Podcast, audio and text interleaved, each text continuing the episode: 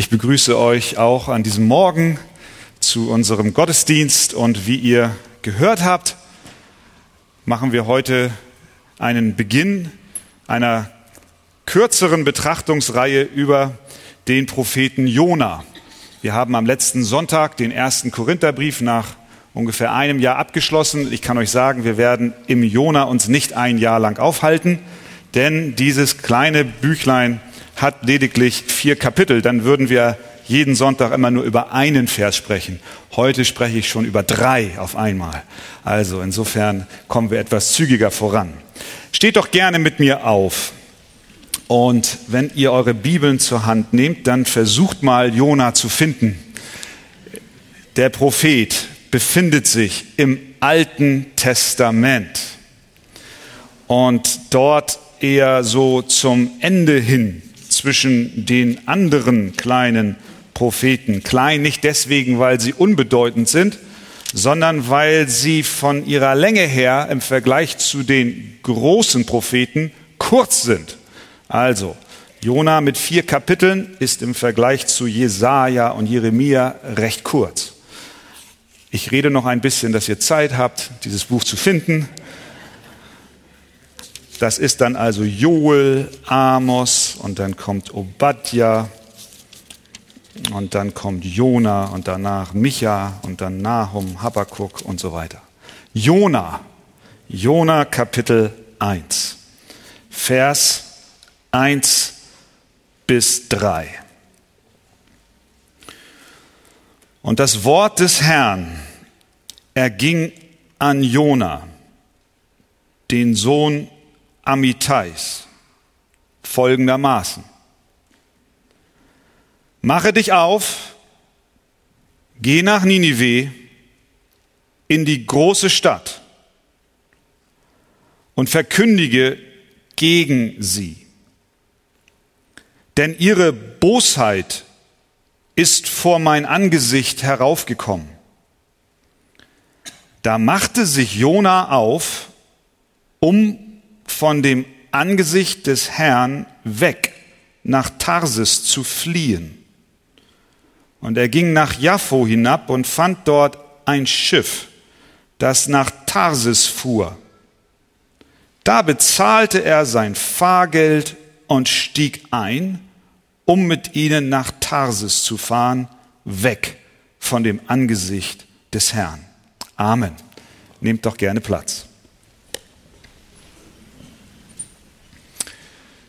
Wenn wir ein kleines Spielchen spielen wollten und ich euch bitten würde, mir zuzurufen, was ihr als erstes, an was ihr als erstes denkt, wenn ich euch den Namen Jona zurufe.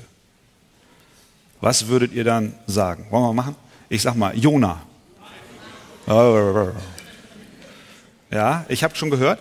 Einer, ich hörte Wal, ich hörte Fisch, Fischbauch. Ja, ich glaube, das ist ungefähr so, was wir auch erwarten, wenn wir an Jona denken. Übrigens war das kein Wal, sondern ein Fisch, ein großer Fisch. Es steht nicht ein Walfisch. Es ist genauso wie mit der Frucht von Adam. Da steht nicht, das war ein Apfel, sondern ein, eine Frucht. Egal. Nee, nicht egal, sondern das ist ganz wichtig. Fisch, natürlich Fisch. Das lernen ja schon die Kinder von klein auf. Wenn wir die Kinderbibeln ansehen, Jona wird sofort in Verbindung gebracht mit einem ganz großen Fisch. Und auch wir, die wir schon im fortgeschrittenen Alter sind, verbinden mit Jona eben dieses Tier, dieser Fisch, der den Jona runtergeschluckt hat, um ihn dann später unverletzt wieder auszuspucken. Er nimmt so sehr viel Platz ein in unserer Gedankenwelt, wenn es um Jona geht. Beim genaueren Hinsehen aber erkennen wir, dass der Fisch eigentlich nur eine Statistenrolle spielt. Ist eigentlich ein Nebendarsteller in dem gesamten Buch, denn der Fisch wird nur in drei Versen erwähnt. Und dennoch nimmt er in unseren Gedanken viel Raum ein. Es geht bei dem Buch Jona nicht in erster Linie um den großen Fisch, sondern es geht in dem Buch Jona in erster Linie um einen großen Gott. Es geht darum, dass der Allmächtige einen Mann beruft, ihn anspricht, ihm mit einem Auftrag versieht und dieser Jona diesem Auftrag nicht nachkommt, sondern flieht, einen eigenen Weg einschlägt und wie dieser große, barmherzige Gott, der eine Stadt, die in Boshaftigkeit verwickelt und verstrickt ist, wieder zurechtbringen will, dabei einen Mann benutzt, der eigene Wege geht und diesem Mann auch noch wieder eine zweite Chance gibt. Der Hauptdarsteller in diesem Buch ist ohne Frage Gott. Ich glaube, so müssen wir dieses Buch lesen und wegschauen in erster Linie auf diesen Fisch. Wir werden natürlich dann auch an den nächsten Sonntagen auch über dieses Tier dann sprechen und was da genau vor sich ging. Einige meinen, man dürfe die Geschichte von Jona lediglich als eine Fabel oder einen Mythos verstehen. Es gibt viele Menschen, die sagen, das kann sich so nicht zugetragen haben. Da ist dieser plötzliche Sturm, da ist dieser Fisch, da ist eine, ein erhebliches Tempo, mit dem eine ganze Stadt Buße tut. Kann das Realität sein? In einem Kommentar schreibt Gerhard Meyer in der Wuppertaler Studienbibel, man muss nüchtern erkennen, dass mindestens im deutschen Sprachraum die Zahl derer, die etwa den Fisch und Jonas Aufenthalt in ihm als Tatsache betrachten, sehr klein geworden ist. Selbst unter den Theologen, die historisch kritisch arbeiten, die liberal sind, in diesen Kreisen wird diese Begebenheit als lediglich Mythos, Gleichnis dargestellt und verstanden. Einer der Theologen schreibt, wer allen Ernstes die Geschichtlichkeit des Abenteuers im Innersten des Seeungeheuers dartun will, also als sei es wirklich so geschehen, könnte mit demselben Recht die Geschichtlichkeit Rotkäppchens und von der Wolf und die sieben Geißlein verteidigen. Verstehen wir das? Da wird dann gesagt, mit anderen Worten sagt dieser Theologe, das Buch Jona ist nichts anderes als Grimms Märchen, weil es ist nicht nachvollziehbar. Die Bibel spricht aber eine deutlich andere Sprache, das müssen wir vorweg sagen. Wir verstehen das Buch Jona nicht als ein Gleichnis, sondern als ein Vorgang, der real stattgefunden hat. Die Geschichte ist kein Gleichnis, sondern der Bericht ist detailliert. Er erwähnt wahre Städte, die es wirklich gab. Er erwähnt Menschen, die wirklich gelebt haben. Es findet statt in einer Zeit, die wir zurückverfolgen können, das achte Jahrhundert vor Christus. Aber all das ist noch nicht Grund genug, sondern das größte Gewicht, dass dieser Bericht wirklich stattgefunden hat, legt Jesus Christus selbst in die Waagschale. Denn Jesus selber hat dieses Ereignis als historisch zuverlässig angesehen. Er sagt in Matthäus 12, denn gleich wie unser Herr sagt es, Jona drei Tage und drei Nächte im Bauch des Riesenfisches war, so wird der Sohn des Menschen drei Tage und drei Nächte im Schoß der Erde sein.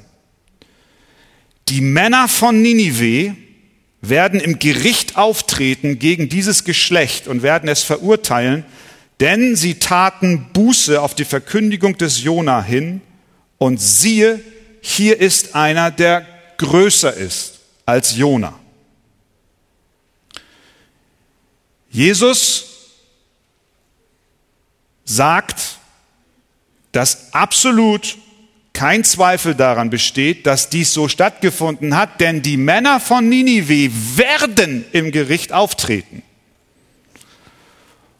und gegen dieses Geschlecht sprechen und es verurteilen. Wenn Jesus fest davon ausgeht, dass Jona existiert hat und dass er real war und dass die Geschichte sich so zugetragen hat, wie können wir dann behaupten, es sei alles nur ein Märchen? Wir würden dann nichts anderes sagen als, Jesus, du hast nicht die Wahrheit gesprochen. Und ich glaube, das wollen wir nicht. Sondern wir wollen von Herzen glauben, dass unser Herr die Wahrheit gesprochen hat. Und insofern wollen wir auch dieses Buch an den nächsten Sonntagen so behandeln, wie es uns die Bibel darlegt. Ein Bericht, der tatsächlich stattgefunden hat. Heute Morgen nun die ersten drei Verse. Punkt Nummer eins. Gott segnet Jona. Es gibt im Alten Testament nur eine Stelle, die neben dem Buch Jona uns diesen Propheten vorstellt. Jona hatte bereits einen Dienst in Israel. In 2. König, Kapitel 14, lesen wir, dass König Jerobeam das Gebiet Israels von Hamad bis ans Salzmeer wiederherstellte nach dem Wort des Herrn, des Gottes Israels, das er geredet hatte durch seinen Knecht so äh, Jona, den Sohn Amitais. Es gab also eine Zeit unter der Herrschaft Jerobeams, wo das Land wiederhergestellt wurde, gemäß einer Prophezeiung, die Jona gegeben hat. Aus diesem Kontext können wir entnehmen, entnehmen, dass Jona im achten Jahrhundert vor Christus gelebt hat. Er war ein Prophet Gottes, an den man sich erinnerte, weil seine Prophetien eintrafen. Ein Prophet, ein Prophet in der damaligen Zeit hatte besondere Vorrechte, besondere Segnungen in seinem Leben. Zum einen wusste ein Prophet, damals, dass er von Gott einen besonderen Dienst bekommen hat. Sie waren bevorzugt. Jona war ein privilegierter Mann. Denn im Unterschied zum Neuen Testament hat Gott im Alten Testament seinen Willen einer bestimmten Gruppe geoffenbart. Heute leben wir im neuen Bund und wir haben alle, jeder Christ, der an Jesus Christus glaubt, durch Jesus Zugang zum Vater. Damals war es so, dass Gott seinen Willen einer ausgewählten Gruppe von Menschen kundtat. Und dies war die Gruppe der Propheten. In Amos 3, Vers 7 lesen wir, nein, Gott der Herr tut nichts, ohne dass er sein Geheimnis seinen Knechten, den Propheten, geoffenbart hat. Das heißt also, Jona war ein Mann, der ein unheimliches Privileg hatte gegenüber all den anderen Gläubigen, die es damals schon gab. Denn Gott sprach zu ihm wie zu den anderen Propheten und tat seine Geheimnisse kund. Von Elisa lesen wir, dass er sagte, so war der Herr der Herrscher lebt, vor dessen Angesicht ich stehe. Auch ein Prophet. Ein deutlicher Hinweis darauf, dass sie in einer Intimität mit Gott lebten, dass sie Gottes Worte hörten, Gottes Stimme vernahmen und Gott sich ihnen offenbarte und eine Botschaft für das eigene Volk mitgab und in diesem Fall auch für eine Stadt außerhalb der Grenzen Israels. Das heißt, Jona war ein gesegneter Gottes. Er hatte einen ganz besonderen und bestimmten Dienst. Gott zog ihn nahe an sein Herz, offenbarte ihm seine Pläne und seine Absichten. Und diese sollte er dem Volk Israel zunächst übermitteln und später dann Ninive. Er sollte das Volk Gottes nähren und segnen. Es war ein besonderes Vorrecht. Das ist das eine, was wir über ihn lernen aus diesem Gesamtkontext, über die Segnungen des Jonas. Zweitens war es auch ein besonderes Vorrecht, das er erlebte, weil er in einer Dienstgemeinschaft wahrscheinlich gelebt hat.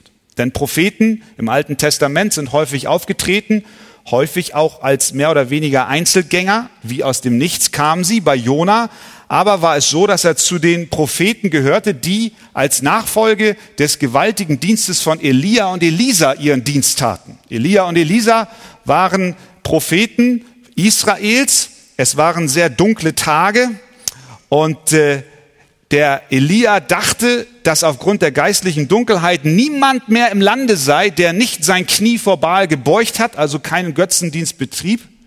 Aber Gott offenbarte ihm, es gab noch 7000, die ihre Knie nicht gebeugt hatten. Und so kam unter Elia und auch Elisa eine, eine Aufbruchbewegung, eine Aufbruchsstimmung im Lande. Sie gründeten Prophetenschulen und Propheten gab, gingen dorthin und Jona wird voraussichtlich, so sind sich die Gelehrten überwiegend einig, einer dieser Propheten gewesen sein, die in diesem Aufbruch dienten. Er lebte in einer Dienstgemeinschaft. Sie lebten dort zusammen, die jungen Männer, wahrscheinlich auch mit ihren Familien. Sie gaben sich dem Lernen hin, um zu erfahren, wie Gottes Handeln und seine Pläne in der damaligen Zeit aussahen. Elia lehrte sie zu beten. Jona kommt aus diesem Kontext, aus der Zeit, in der die Propheten nicht isolierte Individuen waren, sondern er war ein Gesegneter. Er war in einer Dienstgemeinschaft.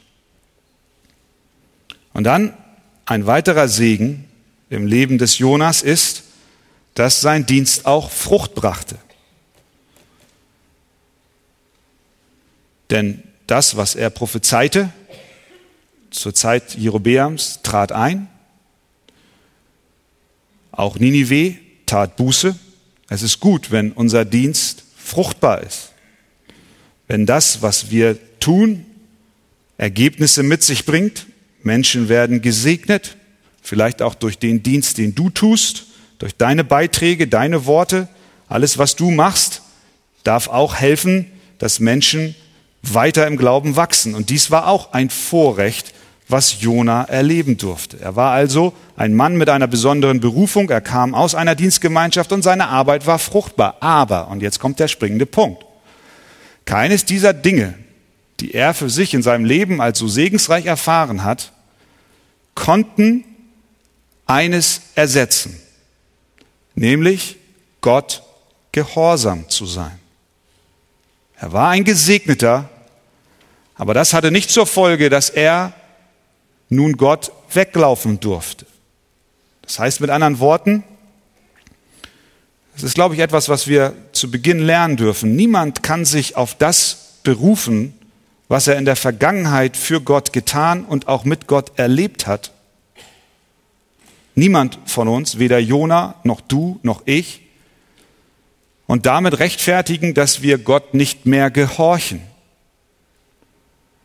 Es ist mitunter sehr traurig, wenn wir Menschen ständig von vergangenen Segnungen reden hören, wie Gott großartig war in den Jahren zuvor und wie Gott doch mächtig gewirkt hat. Und wenn du jetzt in ihr Leben schaust, ist nichts mehr von der Vitalität und von den Segnungen zu sehen. Stattdessen hast du eher das Gefühl, dass sie Gott nicht mehr gehorsam sind sondern abweichen.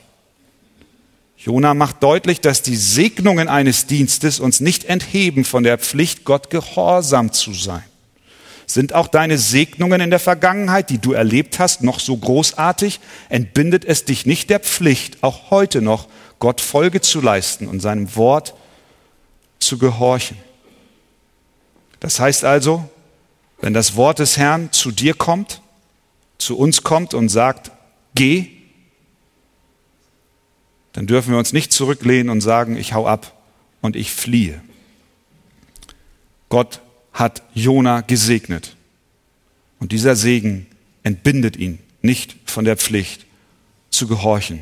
Und auch uns entbindet es nicht von der Pflicht. Zweitens, Gott redet.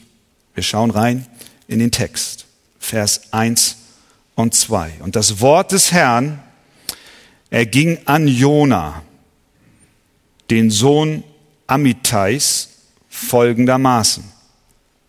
Mache dich auf, geh nach Ninive in die große Stadt und verkündige gegen sie.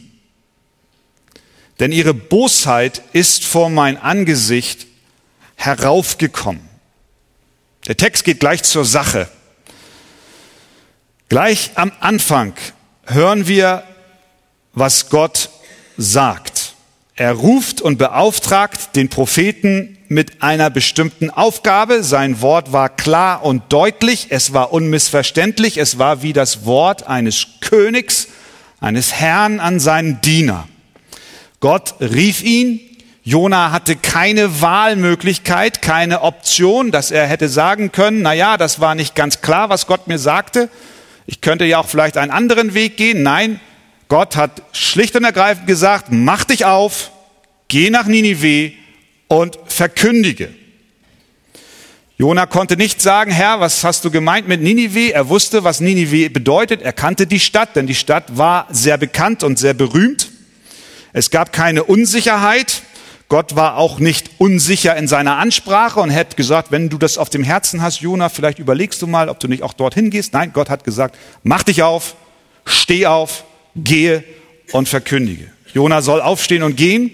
Dazu musste er gewisse Reisepläne machen. Die Stadt war circa 800 Kilometer, Ninive war circa 800 Kilometer von seinem Geburtsort entfernt. Wir wissen nicht, wo Jona sich gerade aufgehalten hat, als er das Wort des Herrn empfing.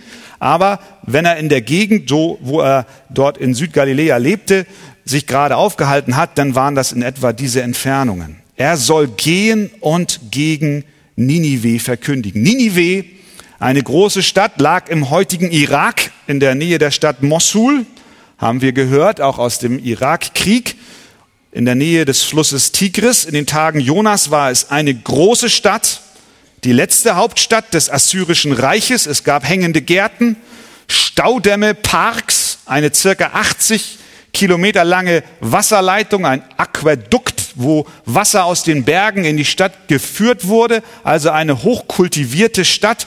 Man sagt, dass die Stadtmauern mächtig waren und dass sogar bis zu drei Kriegswagen, Pferde mit Kriegsgespannen sozusagen auf der Mauer parallel fahren konnten. Es gab wohl einen zweiten Mauerring. All diese Dinge könnt ihr, wer Lust hat, nochmal nachlesen. Aber das gibt uns einen kleinen Einblick darin, wie mächtig, wie großartig die Stadt war sowohl der Größe nach, als auch dem Einfluss nach, als auch ihres Ruhmes nach. Aber es war auch eine böse Stadt, wie Gott uns in diesem ersten Versen deutlich macht. Er sagt, denn ihre Bosheit ist vor mein Angesicht heraufgekommen. Manchmal entscheidet Gott sich mit einem Gericht über einen Ort oder über Menschen sich zurückzuhalten. So war es auch in Sodom und Gomorra. Aber die Boshaftigkeit der Bewohner von Ninive war vor Gottes Augen. Was wir gleich zu Beginn dieses wunderbaren Buches lernen, ist, dass Gott heilig ist. Wir mögen uns an die Boshaftigkeit unserer Zeit mehr oder weniger gewöhnen. Wenn du in dein eigenes Leben schaust und dich selbst überprüfst, kannst du vielleicht zu deinem Erschrecken auch sagen, diese eine oder diese andere Sünde habe ich akzeptiert, in mein Lebensgebäude eingebaut. Ich habe da ein kleines Plätzchen gefunden und ich entziehe diesen Bereich der Herrschaft Gottes. Wir mögen uns mit den Lügen und Betrügereien unserer Zeit abgefunden haben. Wir mögen uns mehr oder weniger mit der Ungerechtigkeit, der Untreue, dem Hass und dem Zorn in dieser Welt arrangiert haben. Wir interpretieren es vielleicht manchmal durch eine eher laxe Brille hindurch und gehen vielleicht auf dem einen oder anderen Gebiet auch Kompromisse ein. Gott aber arrangiert sich niemals mit der Sünde.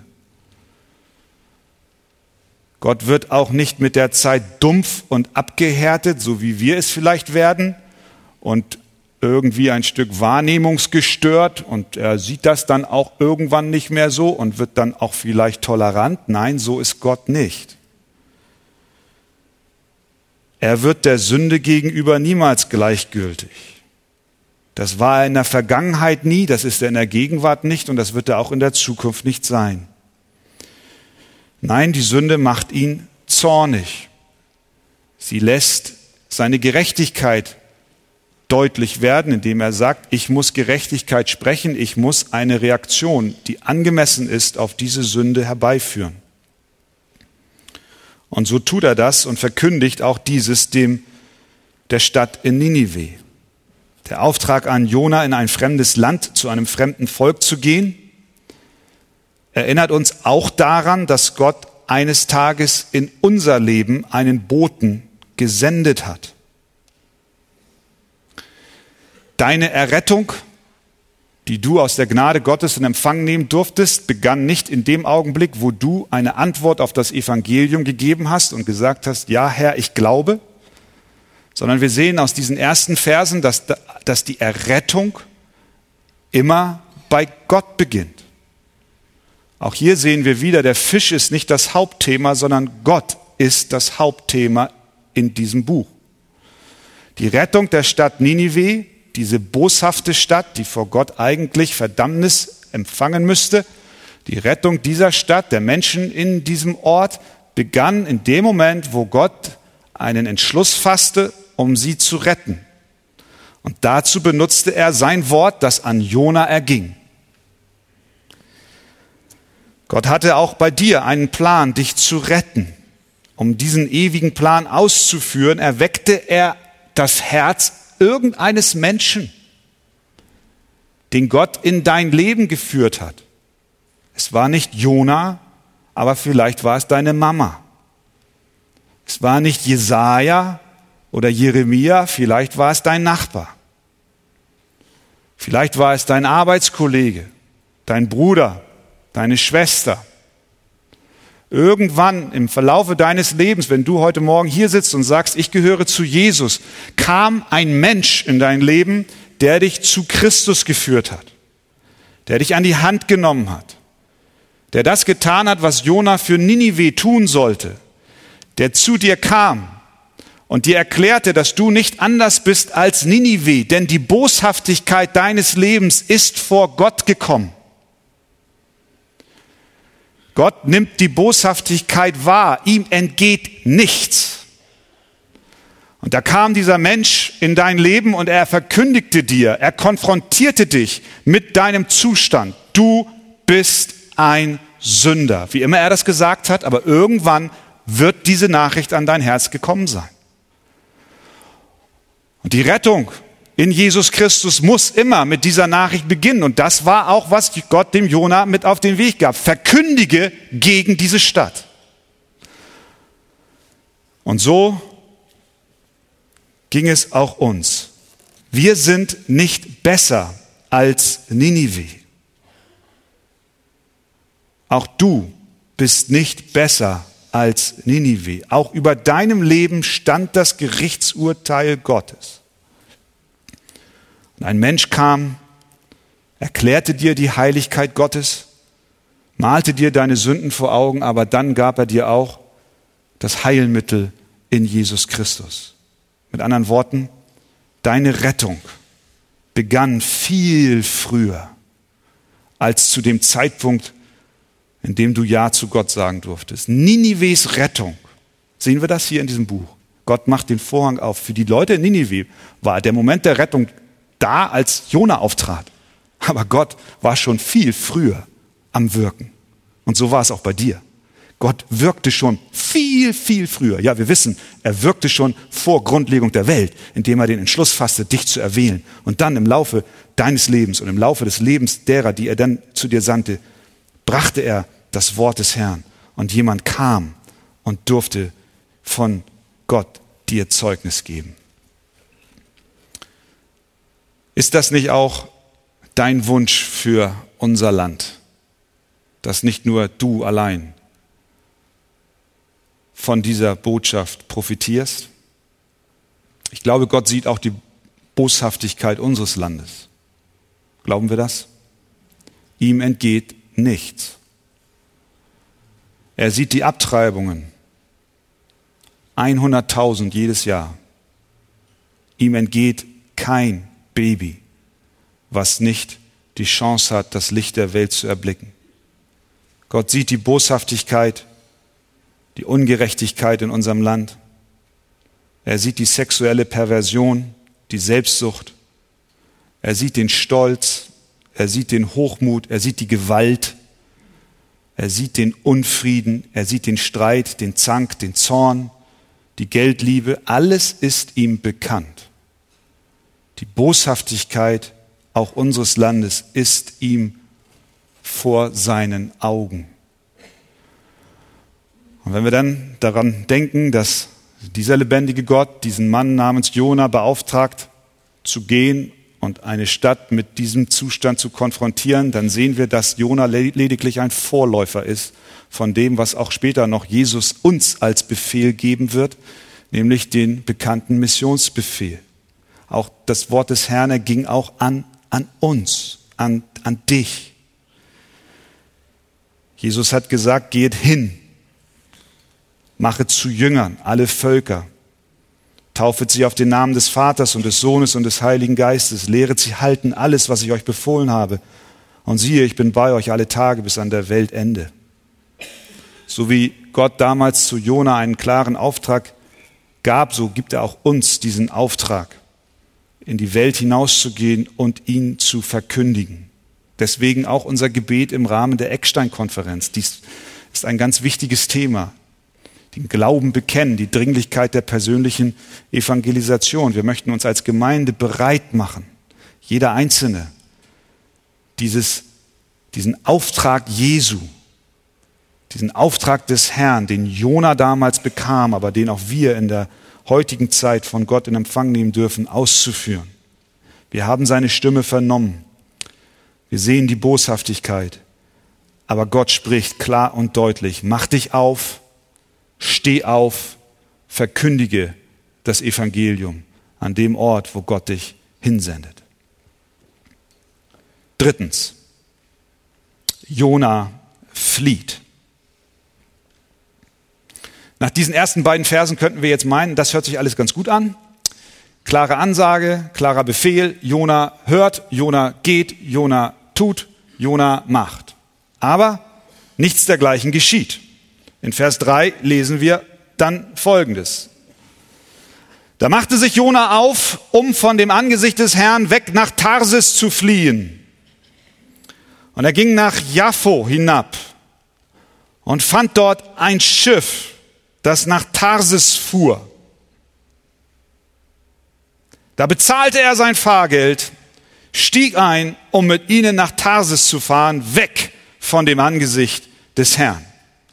Die Antwort des Jona, die Antwort auf den Ruf des Königs, des Herrn aller Herren war Flucht. Er wollte dem Angesicht des Herrn entgehen.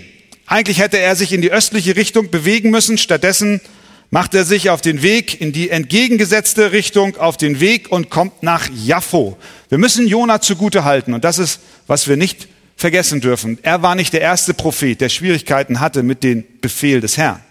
Wir erinnern uns, dass Mose auch sehr zögerlich war, als er den Auftrag bekam. Jeremia hatte Sorge. Andere taten sich schwer, gleich den Auftrag des Herrn umgehend umzusetzen.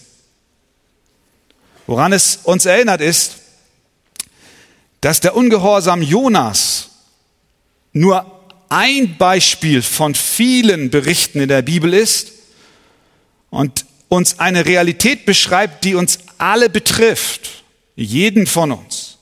Wir alle, nicht nur im Hinblick und im Vergleich zu Ninive, sondern auch im Vergleich zu Jona, wir alle sündigen. Gott kommt zu uns und er, er gibt uns sein Wort. Er, er sagt uns ganz klar, wie wir unser Leben führen sollen. Aber wir fliehen. Dies hat jeder von uns auf die eine oder andere Weise bereits getan. Und vielleicht ist heute Morgen der Zeitpunkt, wo Gott dich einfangen will, weil du gerade in deinem Leben so etwas erlebst. Jona war wie wir auch. Jona war wie Ninive auch ein Sünder. Denn Sünde heißt nichts anderes als Gott nicht zu gehorchen. Das ist alles. Ungehorsam Gott gegenüber ist Sünde.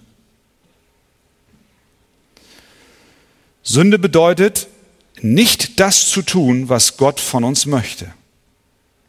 Sünde bedeutet, vor Gott und seinen Geboten zu fliehen, so wie Jona es tat. Jona ging also hinab nach Jaffo. Und siehe da, da lag ein Schiff im Hafen. Na, das ist aber ein wunderbarer Zufall. da liegt ein Schiff im Hafen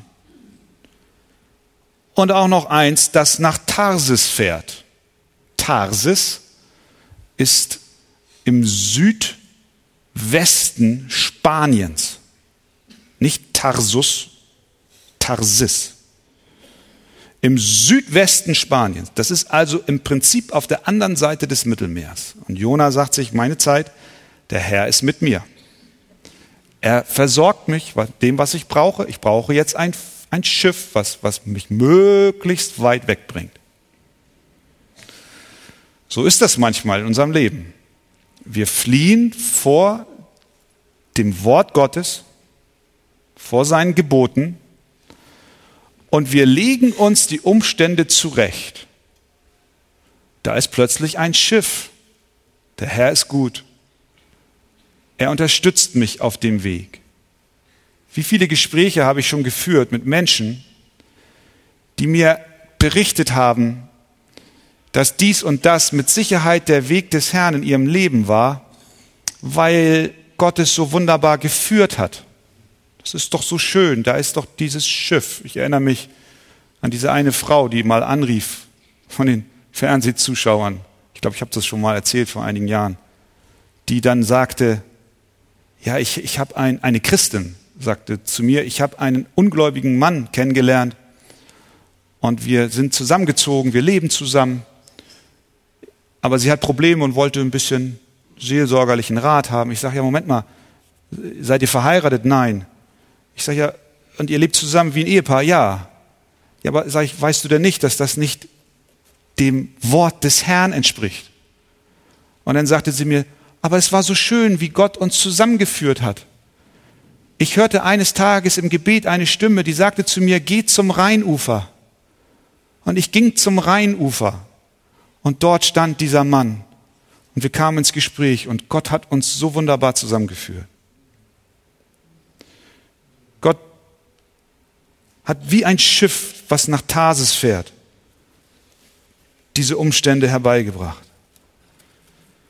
Viele Menschen, und vielleicht auch der ein oder andere unter uns heute, rechtfertigt seine Sünde, weil alles angeblich so wunderbar von Gott geführt wurde. Aber nur weil ein Weg frei von Schwierigkeiten ist, bedeutet das noch lange nicht, dass er Gottes Weg ist. Ich würde sogar eher umgekehrt fragen, ist es Gottes Weg, wenn er so ganz ohne Schwierigkeiten ist? Wir wissen, dass der, der schmale Weg schmal ist und vielleicht auch manches Gestrüpp in den Weg hineinragt und manche Dornenhecke dort hinein den Weg versperrt und wir auch manches Mal einen Kratzer kriegen. Aber wenn wir auf den breiten Weg gehen, wo vielleicht auch am Rand ein bisschen Gebüsch wächst und ein paar Brennnessel stehen, da können wir doch aber in der Mitte gehen und werden unversehrt das Ziel erreichen. Wenn keine Widerstände da sind, heißt es noch lange nicht, dass das der Weg des Herrn ist. Auch in deiner Situation. Und du weißt genau, wovon ich spreche.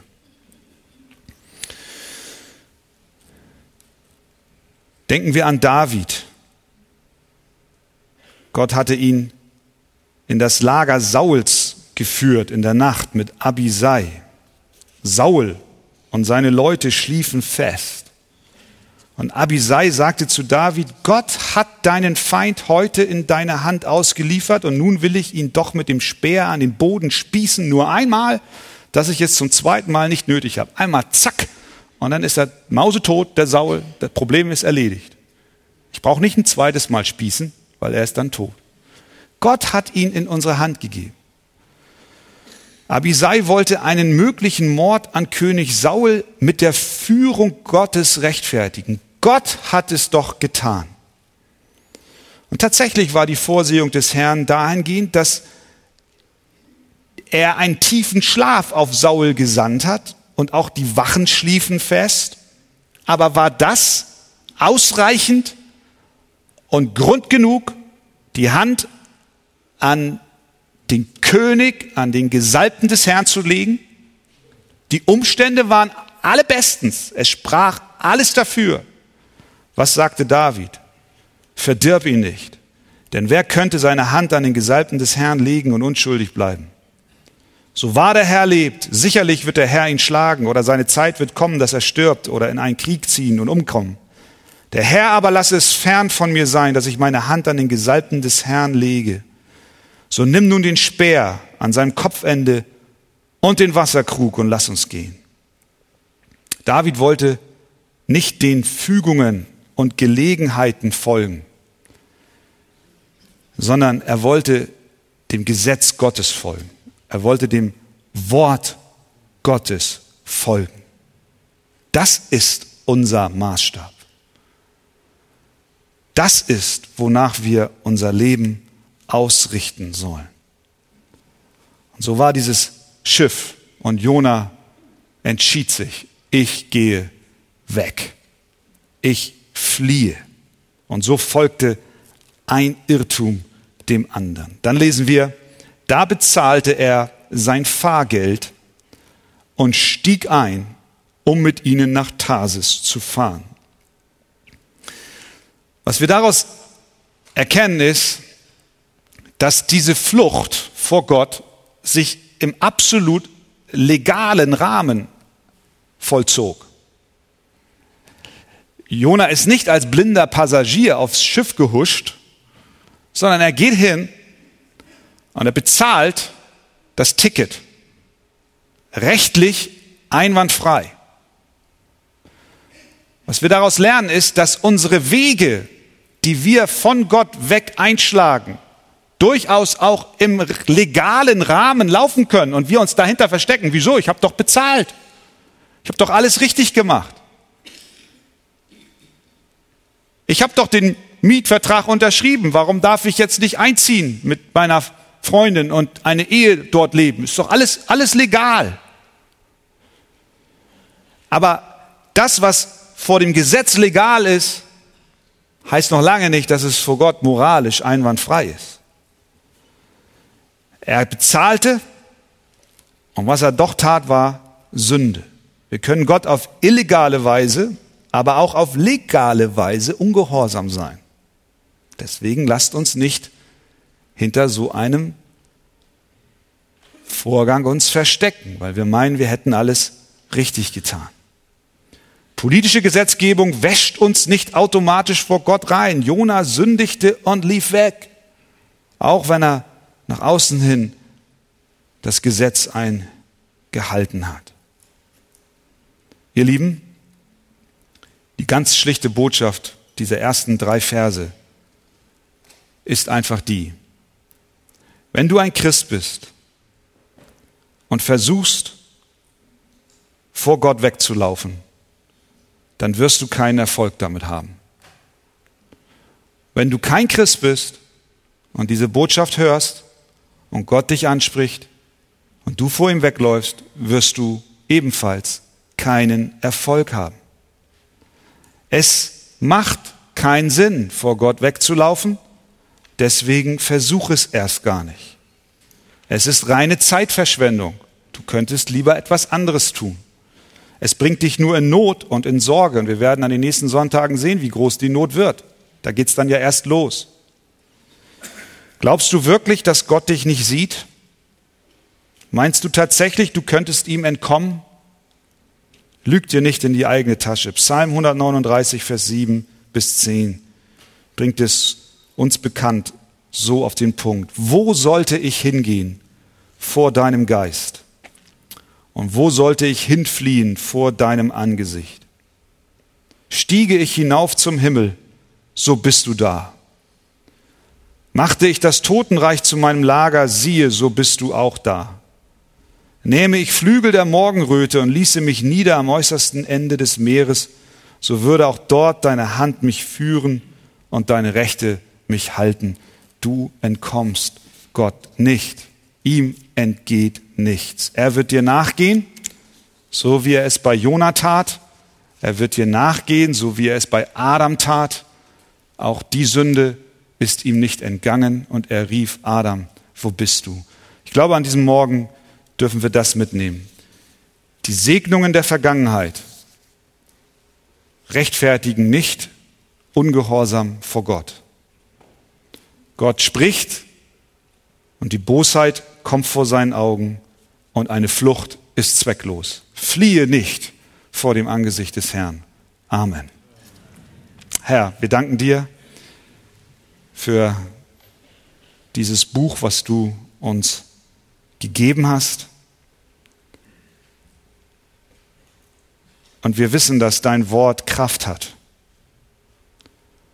Und auch an diesem Morgen hast du es so geführt, dass die Wahrheit deines Wortes gepredigt wurde.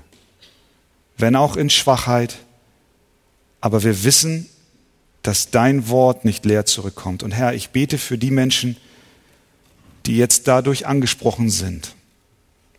Ich bitte dich, Herr, dass du ihnen hilfst, sich zu stellen, zurückzukehren, umzukehren, dich zu bitten, Vergebung ihnen zu gewähren. Ich danke dir, Herr, dass du deine Arbeit tust und dass dir nichts entgeht. Amen.